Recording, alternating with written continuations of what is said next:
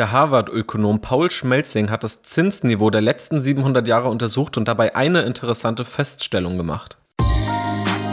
Eigenständig anlegen und Vermögen aufbauen mit dem Aktienrebell Podcast. Hier erfährst du, wie du ohne Banken und Berater das Beste aus deinem Geld machst. Ich, Janis Lorenzen, bin der Gastgeber und wünsche dir jetzt viel Spaß.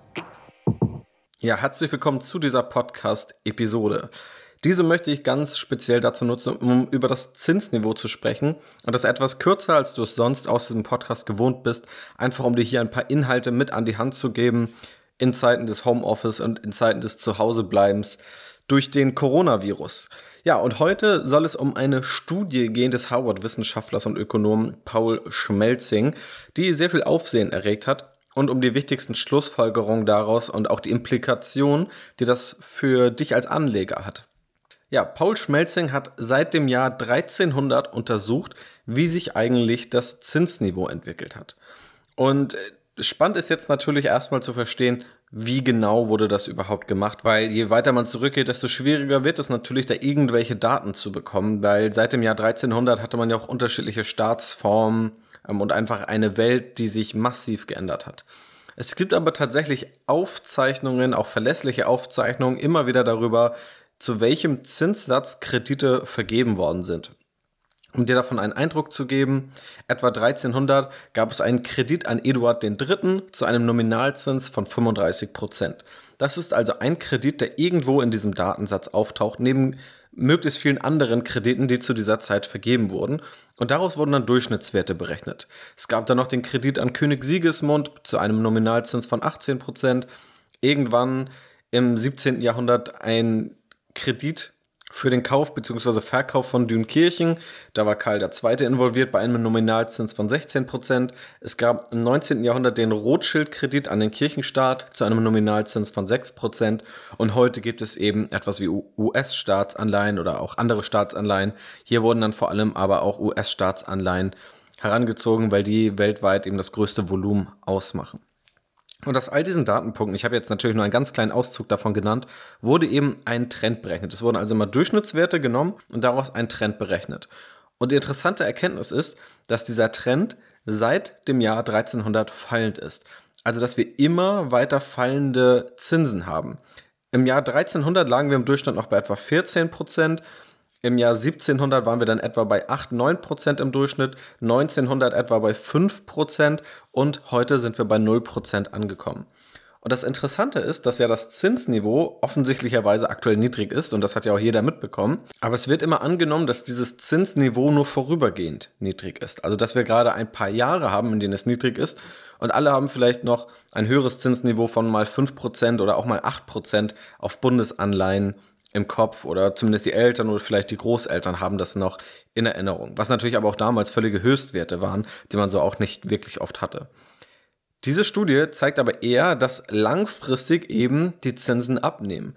Da kann man jetzt natürlich noch ausführlich in die Ursachenforschung gehen eine Vermutung ist, dass es womöglich damit zusammenhängt, dass die Risiken früher einfach deutlich größer waren. Also man hatte diese Kleinstaaterei, es gab viele kleinere Staaten, es gab viel mehr Kriege auch. Dadurch, dass weniger Kriege stattfinden, hat man ja automatisch mehr Sicherheit. Mehr Sicherheit bedeutet weniger Risiko und in der Regel dann auch weniger Rendite.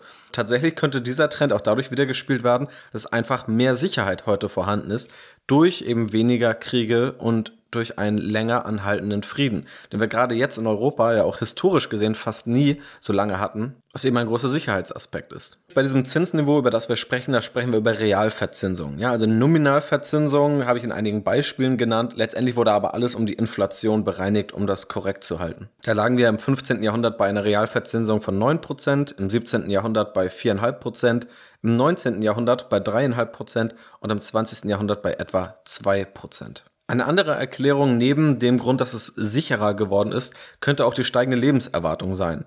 Also wenn wir heute sagen, die durchschnittliche Lebenserwartung liegt vielleicht irgendwo bei 70, 75, 80 Jahren und diese lag früher dann vielleicht bei 50 oder 60 Jahren, dann ist natürlich das Verleihen von Geld. Nehmen wir mal an, jemand hat vor 600 Jahren für 20 Jahre sein Geld verliehen in Form einer Staatsanleihe, wenn es sie dann damals so gab dann ist es natürlich ein viel größerer Schritt, das Geld für 20 Jahre zu verleihen, wenn man nur erwartet, 50 Jahre zu leben.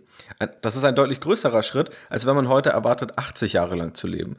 Und da es natürlich ein viel größerer Schritt ist, da dieser Zeitraum prozentual am Leben viel größer ist, kann es natürlich auch sein, dass damals einfach ein höherer Zins gefordert wurde für das Verleihen von Geld, weil die Lebenserwartung einfach geringer war. Also was konkrete Gründe sind, das wird uns niemand verraten, aber das sind so zwei mögliche Erklärungen für diesen Trend des Zinsniveaus. Was sind jetzt die Implikationen für Anleger? Wenn wir das Zinsniveau aktuell anschauen, gerade auch in der Eurozone, dann ist es natürlich auch deshalb so niedrig, weil die Verschuldung in einigen EU-Staaten auf relativ hohem Niveau ist und sich viele Ökonomen dabei auch die Frage stellen, wenn das Zinsniveau nun wieder auf alte Niveaus steigen sollte, würden diese Staaten dann nicht pleite gehen? Könnten diese dann überhaupt noch ihre Verschuldung zurückzahlen? Und das ist eben eine große Überlegung. Andere Gedanken sind natürlich noch die der Geldwertstabilität, also die Inflation in einem gewissen Rahmen zu halten. Und da kann man nun natürlich auch unterschiedlicher Meinung sein bezüglich der Geldpolitik. Und sehr viele, auch in Deutschland namhafte Ökonomen, sind da auch unterschiedlicher Meinung. Einige sagen, dass Mario Draghi, der jetzt exemplarisch für die Geldpolitik der EZB steht, einen sehr, sehr guten Job gemacht hat und andere kritisieren ihn dafür sehr, sehr stark. Also die Meinungen gehen hier weit auseinander und das würde jetzt den Rahmen sprengen, das jetzt zu diskutieren und zu bewerten. Klar ist aber, es gibt aktuell auch noch einige andere Gründe, warum es nicht so einfach ist, die Zinsen auf kurze Sicht zu erhöhen.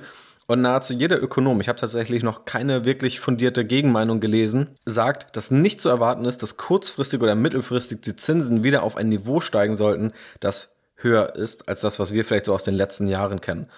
Und das hat natürlich Implikationen für uns als Anleger. Wir sollten also nicht davon ausgehen, dass die Zinsen bald wieder steigen und wir müssen uns nach Alternativen umsehen. Das heißt, wenn du eben noch nicht in Aktien investierst oder in andere Anlageklassen und immer noch darauf wartest, dass dein Tagesgeldkonto in ein oder zwei Jahren oder dein Festgeldkonto dir fünf Prozent pro Jahr abwirft, dann ist das vermutlich eine sehr unrealistische Hoffnung aus heutiger Sicht. Das heißt, du musst auf Alternativen setzen und wir können auch davon ausgehen, dass dieses Niedrigzinsniveau auch in Zukunft noch weiter Bestand haben wird. Das heißt, dass auch Privatmenschen, dass sich aber auch Unternehmen günstiger finanzieren können und dass dieser Trend weitergehen wird. Und solltest du einzelne Aktien analysieren und bewerten, könnte das natürlich auch ja, für dich eine Überlegung sein, die du im Hinterkopf behältst.